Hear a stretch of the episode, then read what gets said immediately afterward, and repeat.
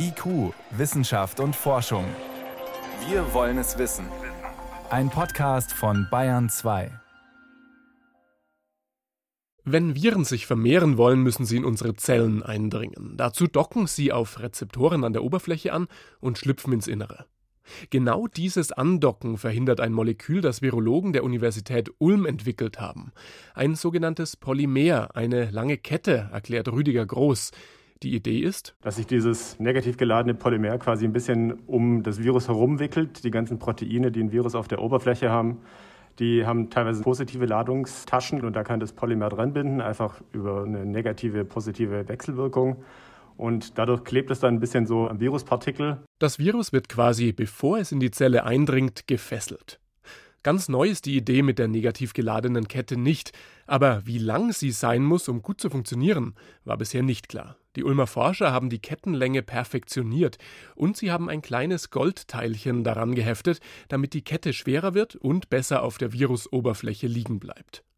In der Zellkultur hat die Kette auf diese Weise Viren aus ganz unterschiedlichen Familien unschädlich gemacht. Wir haben es uns angeschaut gegen HIV-1. Dagegen ist es besonders aktiv. Dann aber auch gegen Zika-Virus, das kennen vielleicht noch manche aus Brasilien vor einigen Jahren. Dann aber auch gegen Herpes simplex Virus 1, gegen RSV, das ist ein anderes Pneumonie-induzierendes Virus. Und eben auch gegen SARS-CoV-2. Die Ulmer Virologen sind dann für zwei Atemwegsviren, RSV und SARS-CoV-2, noch einen Schritt weiter gegangen. Sie haben Mäusen ein Nasenspray mit den winzigen Ketten darin verabreicht. Fazit: Die Mäuse sind seltener krank geworden. Die Frage ist jetzt, lässt sich das Ganze auf den Menschen übertragen? Der Infektiologe Christoph Spinner vom Münchner Klinikum rechts der ISA ist skeptisch. Er erinnert an das Ebola-Medikament Remdesivir und das HIV-Mittel Lopinavir. Beide waren im Labor auch gegen das Coronavirus erfolgreich. Später zeigte sich aber dann, dass die notwendigen Konzentrationen im menschlichen Körper nicht erreichbar sind, ohne dass Nebenwirkungen auftreten. Also auch das ist dann immer eine Frage Nebenwirkungen würden auch die Ulmer Forscher mit ihrem Kettenmolekül erwarten, zumindest wenn das Mittel als Tablette oder Infusion dem ganzen Körper verabreicht wird. Die Kette ist ganz ähnlich gebaut wie der Blutverdünner Heparin, deshalb könnten Blutungen als Komplikationen auftreten. Trotzdem, bei einer zukünftigen Pandemie könnten solche breitwirksamen Antivirusmittel einen großen Nutzen haben, und zwar indem sie vorbeugend in niedriger Dosierung und inhaliert oder als Nasenspray von möglichst vielen Menschen eingenommen werden und so die Pandemie ausbremsen. Weil sie breit wirken, wäre das sogar schon dann möglich, wenn noch nicht einmal klar ist, um welchen Erreger es sich genau handelt.